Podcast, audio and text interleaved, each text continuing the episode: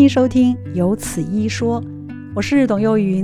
如果您是第一次听到这个节目，欢迎帮我们按订阅，也欢迎到 Apple Podcast 帮我们按五颗星，并留下好评哦，感谢您！欢迎台北荣民总医院心脏内科的主治医师郭立郭医师，您好，荣姐好，各位听众大家好。郭医师来告诉我们一下，我们今天要讲的是高血压，血压是什么？血压吼，就是我们血管里面吼的压力嘛。那我想大家都很常谈到，诶，血压高啊，头晕啊。那大家一定都不知道要怎么样好好量一个血压哦。所以这血压就是我们平常有心脏在跳动，你就会有维持我们的身体可以动。所以说我们的就有一股压力在血管里面，那就可以被我们量测。这个就是血压，对。啊，如果有量这个血压吼，在正常的范围，那大概就可以维持我们日常的生活活动。啊，如果说今天有异常的话，不管是异常低，异常低就是休克；异常高的话就是高血压。那太高的话就会影响我们的器官哦，就会造成伤害，所以就会有各种的不舒服，还有各种的心血管的疾病。血压其实并不是永远都是在恒定的嘛，它还有很多波动的时候。对，就是早晚温差变化，或者是春夏秋冬，其实四季也都不一样。嗯，那所以我们如果要知道我们的血压是不是在一个正常的情况下，怎么样量才可以量出一个可以参考的均值来？哦，对，所以说我们要先去找一个呃有认证过的 血压计。这认证过的血压计是吗？对。我们其实都有，呃，就是我们在心脏学会网站哦，都有跟我们介绍，就是有卫福部有认证，那呃，就是可以量测准确的血压，就是有校正过。那我们有说，现在有很多坊间很多手腕式的啊，或是量隧道式的，对对对，隧道式就是一个固定的放在医疗院所比较方便，在家里的话，可能就会自己有一个绑带。那有些说更简单是量手腕。手腕但我们还是建议就是量我们的上臂，就是呃绑带式的这样。那个比较准吗？哦、呃，就是我们的嗯方便的话，就是手腕很快。但是事实上，我们的研究说，呃，固定的血压量测都是用量上臂的，这样我们比较知道说，这样量出来的血压呃稳不稳定，然后准不准确，然后跟我们的。未来的心血管事件，就是我们的研究都是这样子的量。左右臂有特别不同吗？因为有人说一定要量左臂，因为左臂靠近心脏，有这个说法吗？哦，其实没有，就是说现在我们有一个口诀叫七二二，就是去量量，就是 对，okay, 这个我发这个七，OK，好，七就是要连续量测七天，OK，二呢就是要早晚都要量，那。第二个二呢，就是一次呃早上要量两次，晚上也要量两次，中间间隔一到两分钟。Oh. 那事实上我们会量测比较高的血压，就是我们左右手都量，那我们会找到血压比较高的那一手，最后就量测那一手。对哦，oh. 那量血压其实是有一些诀窍的，就是说，因为我常常遇到的病人就会说，哎，怎么呃家里量跟医院量差了很多？那其实就不知道说自己到底有没有高血压。我的导播每次到医院去都会平白多十九米汞柱，不，它是固定紧张。对，就是叫做白袍高血压。哦，OK，他也有白袍高血压，我跟他说。对，所以就是我们会建议这个固定的血压量测，要知道有没有高血压，我们一定来门诊都会先说哦，要教病人怎么量测血压。嗯，所以就是在家里固定量。那一开始就是量连续七天，嗯、早晚量，嗯、啊，每次就量两次，就是间隔一到两分钟，嗯、然后选高的，诶，选低的，这就有趣了，诶，选低的。那刚刚为什么要选高的？刚才是左右两手，我们不知道量哪一手嘛。嗯嗯，那过去就是研究，就是说我们就是选高的那一手。OK，但是呢，我们有时候刚起床，早上刚起床，一定要把小便排空，还没吃血压药和吃早餐之前，就是还没活动过后，就是很轻松、很静止，把尿液排空状态下，那时候呢，连续量两次，要选血压。低的那一次是比较轻松的、哦、比较稳定的状态。哦，这是学问呢。就是因为这就是我们的血压，去说越高越容易有心血管疾病，嗯嗯不管是中风啊、心肌梗塞啊、胸闷啊、心绞痛这些。那我们这个部分都是有一个固定的量测方式，嗯、然后当然研究会更严谨，说还有血压计是要用哪一排的。那大概说每一个姿势的变换其实都会有差别。所以我们的告诉民众要在家里量血压，其实是要找一个有靠背的椅子。那你要坐直，那手臂呢放在桌上，桌子跟椅子大概差三十公分。那你坐直以后量上臂嘛，会量两次，中间间隔一到两分钟。那手脚是不要交叉的，就是有些人会跪咖翘二郎腿啊，都不行。对，这个会让我们的这姿势的改变，好，会让我们血压会就是回流增加，血压会偏高。哦，所以每次都会固定一个坐姿，然后手臂放桌子上，嗯，然后量两次，早晚都量，嗯，然后选低的那一次做记录。那我们会根据这个记录来告诉你说，你是不是真的有高血压。讲究哎、欸，对，很讲究的。因为在医院，我常常遇到血压可能一来就一百八，可是在家都量一百。那如果我们根据医院的血压去给他吃高血压的药，嗯、那他可能就会变成低血压休克，就会很不舒服。所以我们还是要就是有一个连续的监测，再决定说这呃我们的病人是不是真的有高血压，然后是前期还是已经第一期、第二期。有没有需要吃药，还是只要生活习惯的改变？就是要呃，我们有另外一个口诀，就是说 S A B C D。等一下，等一下，刚刚是七二二去凉凉，对不对？对，去凉凉。然后现在是 S A B C D。哦，S A B C D，那这个 S 一定是很有意义的。来，S 就是用英文就是 sodium。如果我们有背元素周期表的话，嗯，这个钠离子呢，它也会吸收水分，所以我们就要吃低钠的饮食。好，好，那我们说一天是不要超过钠的摄取两到四克，那其实换算成盐。盐是 NaCl，就是氯化钠。嗯，所以氯化钠的话，我们的盐就不会超过十克，大概就是一天五到十克，不要超过。嗯，好，那这样我们的 sodium 的钠离子的摄取就会是适当的。嗯，所以我们常常会说，哎，看到脚肿的病人，第一个我们就说，哎，不要吃这么咸，到底是这样子来的，因为水分多、滞留多，血压也会高。嗯，好，所以 S 就是说我们要低钠的饮食。嗯，对，低钠跟低钠跟低盐，其实钠跟盐是两回事。因为盐就是会咸，氯化钠，哎，所以钠不会咸。因为钠是已经是盐解离在吃进身体解离后的一个元素，嗯，所以我们说低钠饮食其实就是低盐饮食，只是要把氯化钠吃进去。我们平常是吃盐嘛，是进入身体就是钠离子，那会经过我们的血管还有我们肾脏代谢。那会有一些肾小管啊，就是回收水分跟钠离子，所以我们说低盐饮食比较简单，就是一天不要超过十克，就是五到十克的摄取是正常的。Okay, 好，那五到十克，对，所以说就不要吃太咸呐，自己注意一下。B 呢？现在是 A S 嘛，然后 A 的话就是不要喝酒，alcohol，对，不要喝酒，哎，酒精，如果你没有喝酒就不要喝。那如果你真的喝了，你一个礼拜就是。哦，你不要超过，女生就是五十克，男生不要超过一百克。所以我想一个啤酒就差不多了，一罐啤酒就已经过了。对，然后 B 的话呢是什么？A B C D 啊，因为我们刚刚讲钠嘛，A 是酒精，B 是什么？血血血血压吗？要记得量血压。我先讲 C 好了，好嘞，就是没有抽烟就不要抽烟。啊，对，不管是正常的烟或是电子烟，嗯、其实抽烟吼它里面有很多的成分，它会让我们血管收缩。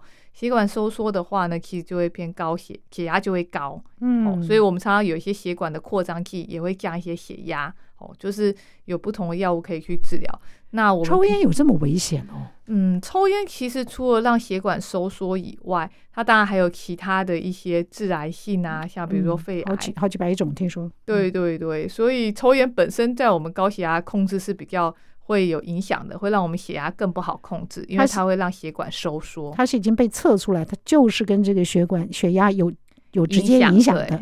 有一些就说你不抽烟，它可能会伤害一点，或者不抽，但是都没有血压跟烟之间的关系这么紧密，所以不抽烟对血压是绝对有帮助的。对对对，好，所以我们先把这几个想出来，其他的不知道的再说。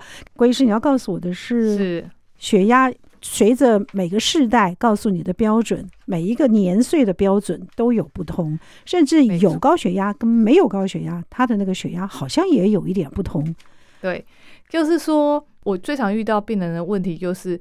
意思我已经七十岁、八十岁了，我的血压，我血压一百四不算高吧？是不是？对啊，事实上，因为我们后来的研究，因为你知道现在人越来越长寿，那你看我们平均年龄，在我小学的时候是七十四，现在现在是八十四到八十六，好，男生女生，女生多一岁到两岁，中间才几年啊？对呀、啊，所以。大概就是说，我们现在研究可以越来越包含一些老人家的范围嘛，嗯，所以就是发现说，即使是老人家，只要你不会头晕，我们还是希望血压控制在一百二八十以下。其实一百超过一百二八十，哦，就是一百二十到一百二十九的收缩压。然后舒张压大于八十，这就算是高血压的前期，就是第呃不好意思，高血压第一期了。哦，八十就已经是了。嗯，舒张压大于八十，然后收缩压大于一百二到一百二十九，这就是这个是高血压前期啦。然后一百三以上就是第一期，一百四以上就是第二期。所以你说一百四对老人家血压不高，可是事实上已经是高血压的第二期了。那我怎么去界定？我是不是高血压？看年岁吗？哦，没有，就是现在就是一样，就是均均值。对，只是因为老人家可能还有一些共病症，所以有时候我们血压抓的虽然是标准，但是他可能比较容易头晕哦，比较容易头晕，我们血压就不会降到这么低。不然高血压的定义以过去的就是最近的研究，就是说，其实你高过一百三就已经是高血压，会增加未来的呃心血管事件，包含中风啊、心肌梗塞啊这些，还有周边动脉的血管硬化啊。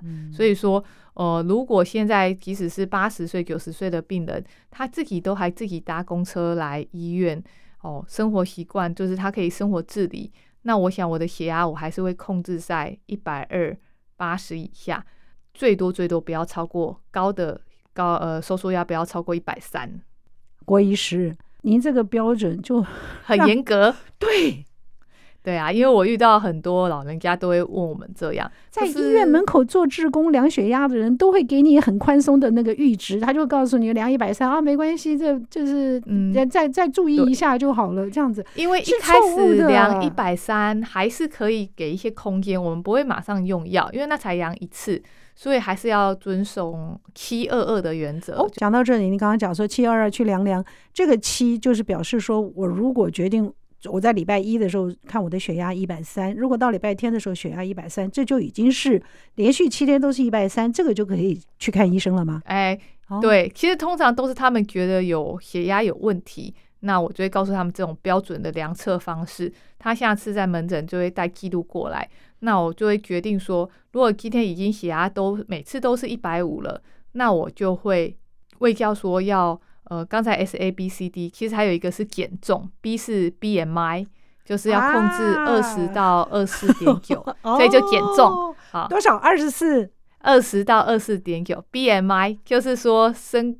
体重除以身高的平方，平方，对，所以其实算起来直接讲就是，我们不会讲英文嘛，我们就会讲说，哎，麦甲修减，不要吃太咸，然后要瘦身，戒烟戒酒 啊啊，吃的要吃清淡吼，就是多吃一些蔬果白肉，哎，然后不要吃太多红肉啊。哦，然后用油就是多吃像橄榄油啊、苦茶油这种，哦、就是不饱和的脂肪酸。好吧，哦，就是不要用那种哇，那种外面牛油什么油，吃的很 rich，真的超级超级油。所以说血压如果一开始就连续量七天，照我们的家里的量测方式都超过一百五，就要去看医生。那我对我就会跟他说，哎，你可能要做生活形态的改变。嗯、那我会先给你吃个药物。那你再继续量测，然后根据这中间的标准，我们再决定说你下次要加药还是减药。所以你刚刚讲那个 D 就是 diet，就是 就是收拾。好吧，那你可以告诉我，我们您刚刚说用药这件事儿，很多人都很在意，就是我一旦用药了，我就是终身用药。可是您刚刚也给我们很大一个期待，就是在一百三、一百二十九的时候，你会邀请大家做一些可以自己做的这个生活习惯的改变。对对对。那如果真的在使用药物，在这个时候还在上下起伏的时候，控制在一定的范围里面，他有可能不用药吗？有机会，像我们有遇过，就是减重了四到五公斤。那我就发现他血压原本是在一百三到一百四之间。哦。那一开始有吃一颗的血压药。嗯。那他当然也有在努力的戒烟戒酒减重。嗯。那可能在半年以后呢，我发现他血压都在一百到一百一十之间收缩压。嗯。那他又减了三四公斤。那之后我就会把药量再减少。那再减少，如果再减少，他血压还是控制的非常好，我就会停药，再观察个三个月。所以是可以停药的。有机会，如果他有，比如说他原本是一百公斤，BMI 指数是三十，那他 BMI 他减了十公斤到二十公斤，哦，当然这是比较夸张的，嗯，但是是有机会的，尤其是原本就是呃比较肥胖，然后吃。呃，很重咸的啊，然后又抽烟喝酒，生活习惯不正常，嗯嗯，他是有机会可以把自己的呃这个生活心态改变，然后慢慢的回到正常的血压。对，好，等我一下，我们听一首歌。好，你就发现其实控制血压也没有我们想象的那么辛苦，而且那个血压药也不是你吃上去了以后就永远戒不掉，没有可以的，好不好？要相信自己的。毅力。好，我们先听一首歌，这是 Fin 黄世勋的《一颗流星》。接着我们再继续来聊一聊深入一点的高血压该知道的知识。今天为您邀请到的是台北荣民总医院心脏内科的主治医师郭林郭医师，来跟我们大家介绍一下高血压，从血压谈到正确的量血压方法，然后告诉我们在服用上的这个服药或者是运动之间的这个关联。不过，我们还没有问一下为什么会高血压？为什么会高血压？其实这件事情是这样子，呃，高血压其实如果你今天八十五岁以上，其实九成以上的人都有高血压。我们血管会老化，然后变硬，嗯、那这样子的话，时间越老，它就是一个慢性的老年病。嗯、对对对。那其实，在我们去年二零二二年后，国建署有公布一个呃高血压的发现，就是说二零一七年到二零二零年之间，十八岁以上的国人大概会有二十七 percent，就是四个就有一个，不到四个就有一个高血压。十八岁以上，六十五岁以上的话，十个就有超过六个有高血压。所以就是六乘三，嗯。啊，很多嘛，嗯，就是说这个其实是一个很常见的疾病，嗯，那真的就是老化。如果说呃，你今天当然还有一些特殊的疾病，像荷尔蒙的异常啊，可能会让你不到四十岁就因为一些体液的滞留啊，嗯，哦，会让你高血压，嗯，但是很多时候就是一个血管的老化造成的高血压，所以年纪越大。大概十之八九都会有高血压，尤其我刚刚说平均余命是八十四到八十六，嗯，所以大概八十五岁以上九成都有，就它就变成一个正常现象。对啊，现在有很多的药物 可以帮助。它的那个形态不同，会影响在治疗上头的不一样吗？嗯，哪方面的形态？高血高血压的形态，高血压给就是为什么会得高血压？然后高血压有有有种类吗？因为像是如果是原发性的高血压，嗯、那当我们做完这些呃生活习态的改变、饮食的控制、戒烟戒酒以后，嗯、那我们会用药物去帮助。那如果你今天像有些人是特殊的一些嗯荷尔蒙的疾病，或是得肿瘤，有分泌一些呃异常的荷尔蒙，嗯、会让我们容易心跳变快，像甲状腺亢进，嗯，这是一个甲状腺的异常。那这样子的话，高血压是次发性的高血压，我们就必须先去治疗甲状腺，因为甲状腺亢进会造成心跳变快、代谢变快，然后还有很多体液的滞留，然后脚会水肿，而且那种肿是压下去不会弹起来的肿，因为它是一种黏液。嗯，那这样子的话，他的血压你就不能只控制他的高血压，要先治疗甲状腺，治疗好，血压就会回到正常了。那还有一些是荷呃肿瘤的部分，分泌一些可体松，也会造成这种次发性的高血压。所以越年轻的人呢，我们就要小心这些次发性的高血压，才是可怕的，对不对？对，就是还是要找一下原因。如果你不到四十岁，没有家族病史，血压一来就一百六、一百七，那我们就要小心有没有这些次发性的高血压。这个可以经由一些抽血或超音波诊断去排除。那如果已经都排除这些次发性的高血压，我们就是还是要照危险因子的控制。生活习惯改变，嗯，然后去使用药物来达到我们正常的血压，去预防呃未来的心血管的事件，这样子。所以你看，频频是高血压，可是因为种类的不同，治疗的方向也完全的不一样。嗯，找到正确的源头是一件很重要的事情。对，那当然年纪越大，高血压是原发性的。就越可能就是有我们有很多的治疗药物，那就是要看你有没有其他的共病症来选择。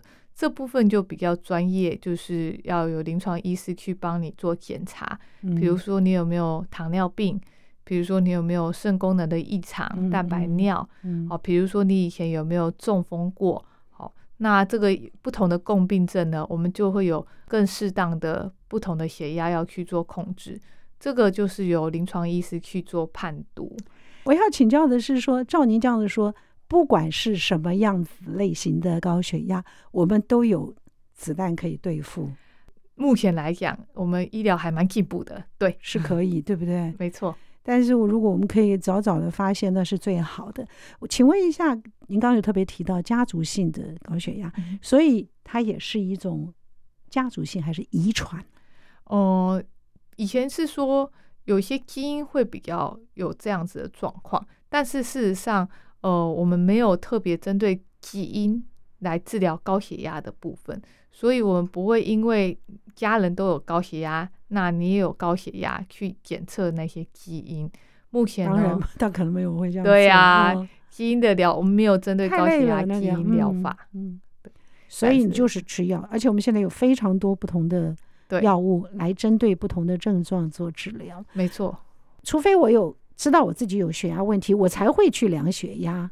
当然，你一定会要求我们说，一定年岁以上的人买一个血压计放在家里。我们也知道，可是你说像年轻人，他不会知道自己是有高血压的。我怎么样知道我有高血压的症状？通常我会遇到年轻人的原因，呃，是因为他们要准备去当兵。然后会有量血压，然后做心电图，嗯嗯，那就会有发现这些年轻人有高血压。嗯，那平常的病人呢，可能过去都很健康，但可能因为头晕啊不舒服，那可能刚好在医疗院所有看到这个血压计去量测，发现偏高，那他可能就会想说，有没有需要在家里准备一台血压计去做量测。现在有很多像是 Apple Watch 啊，它也会有一些心跳监测啊，嗯嗯嗯嗯，所以，嗯，如果你会去买到 Apple Watch 的人，大很多有时候就是可能也会知道说要注意一下血压，嗯。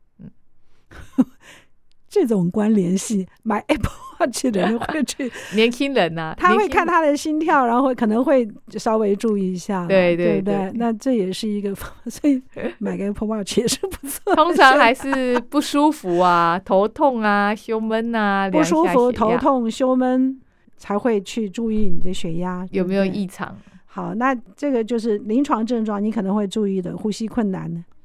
呃，这是很重要的一件事。喘、呼吸困难就是跟胸闷，这是我们心脏科常遇到的状况。那我们都会先去看有没有这些慢性病。嗯、那高血压一定是最常见的。而且您刚刚有听过医师讲了，不管是老人啊、家族史啊、抽烟啊、肥胖啊、钠摄取过多呀，都是都容易让血压升高。这个都是风险因子。那所以。不要吃太咸，可是怎么样叫做不吃太咸？我们每次加的盐吼，其实谁会每天去量五到十克？对啊，所以就是自己不要吃太咸。好吧，你这样我就问不下去。那个太太煮菜啊，没有先生煮饭的时候，谁在厨房煮菜？那个撒盐的时候一匙哈，就是不要撒太多。其实不只是钠，其实钾离子也是一件重要的事儿吧？嗯，通常就是钾离子是就嗯，那是另外一个，就是针对血压容易体液滞留，就是钠离子。嗯嗯，对。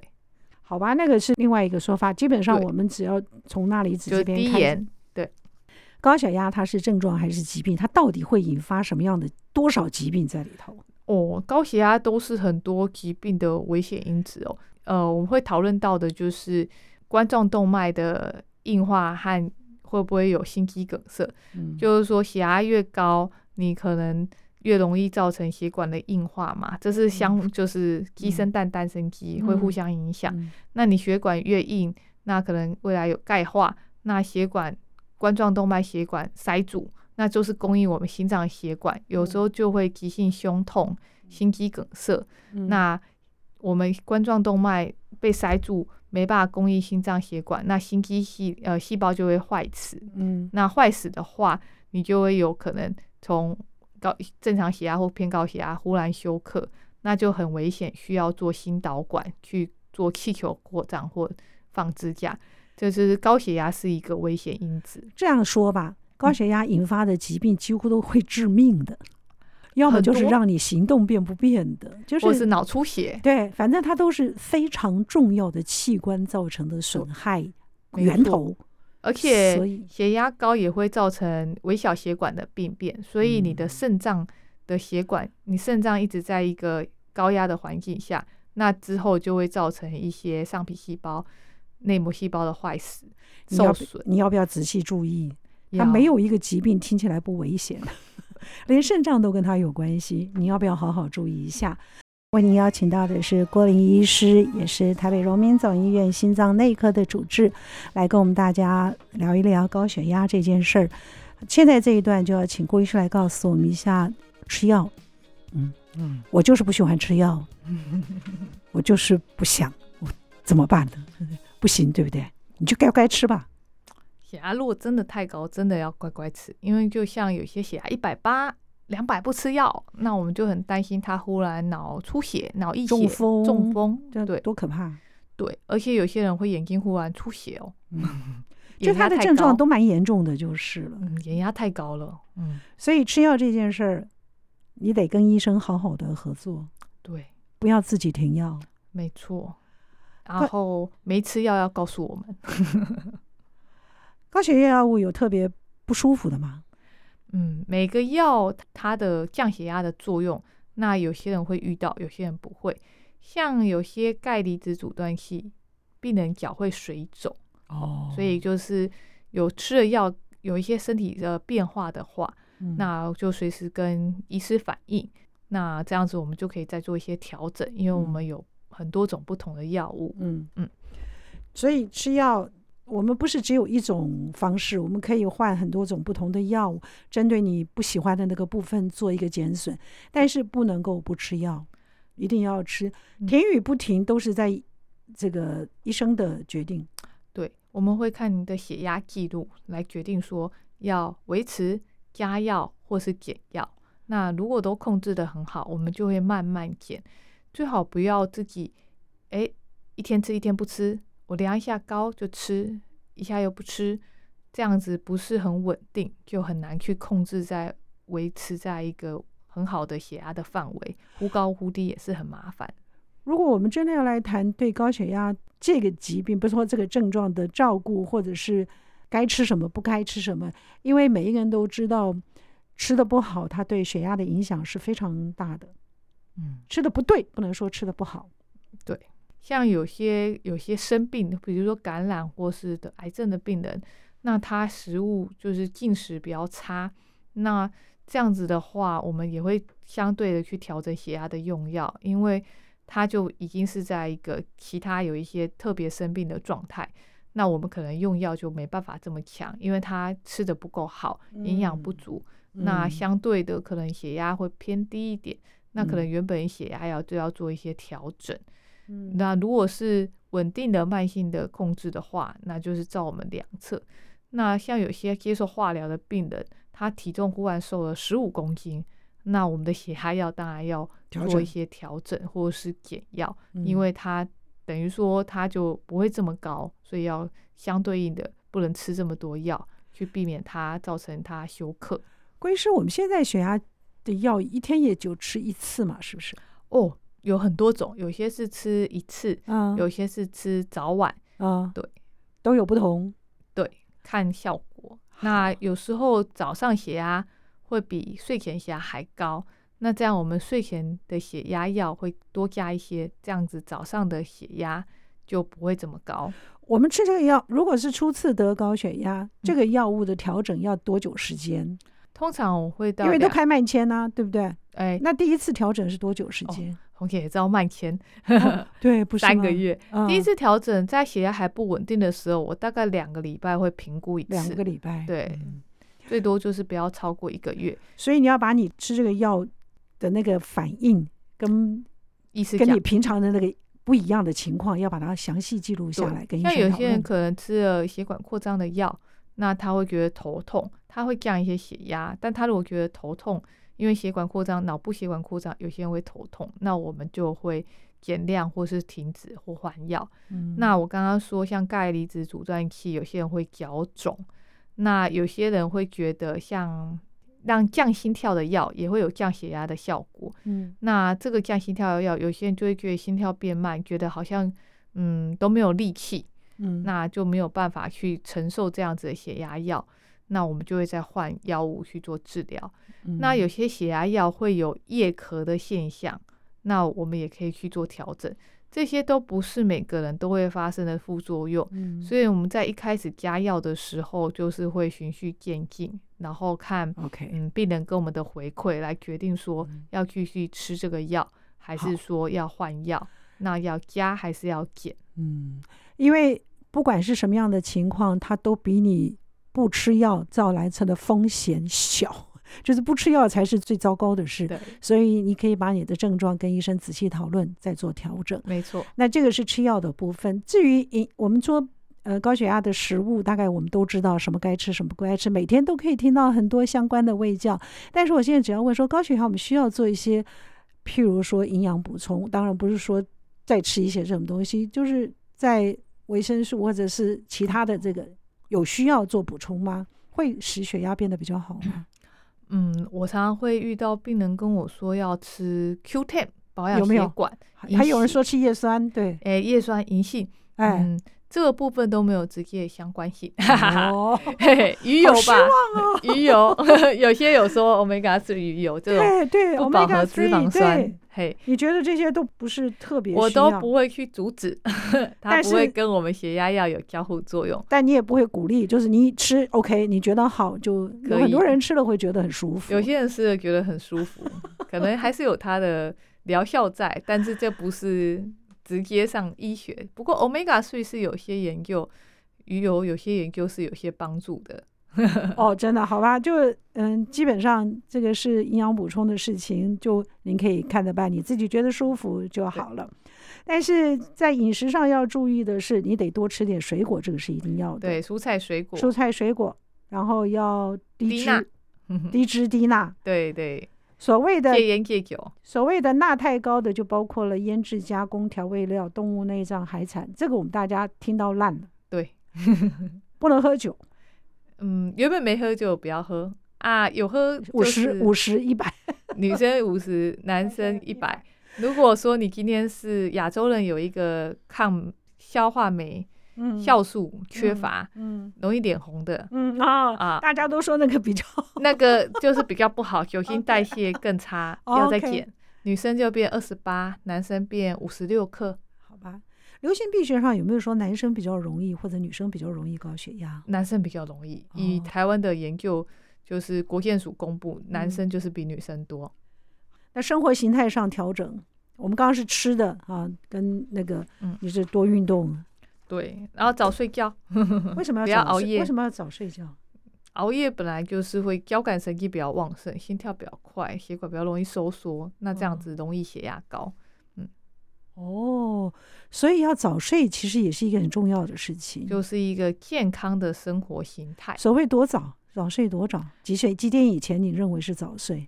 呃，你会跟病人怎么说？身为医生的话，我十二点以前我就觉得很不错了，但是要睡六到八小时。但是医生当然医生辛苦啊，他们看病。你看今天我还在。嗯，节目开始之前还在跟郭医师，我说郭医师，你可能要说的多一点，详细一点。郭医师说，哦，我刚刚才从门诊说了很多下来，真的是辛苦您了。但是高血压对对照您的这个流行病学跟大家分享的这个数据来看，它真的就是几乎如果加起来除以二，它就会近乎一半的。像去年调查过去四年，二零一七到二零二零已经是。呃，六百一十五万人，是不是就几乎快要变四分之一啦？是不是？四分之一以上，嗯，而且都是，还现在还不只是老人家，连年轻人都有。对，大概二十到三十九岁，那大概呃快六 percent，你要不要好好注意一下呢？我们今天非常谢谢郭医师在节目中跟我们大家做的分享，谢谢您，谢谢。今天的节目就到这儿了，谢谢您的收听，请记得按订阅，也欢迎到 Apple Podcast 帮我们按五颗星。如果听完我们的节目有什么想跟我们说的话，欢迎您利用 Apple Podcast 的留言功能，我们会在之后的节目里面来回应大家。谢谢您。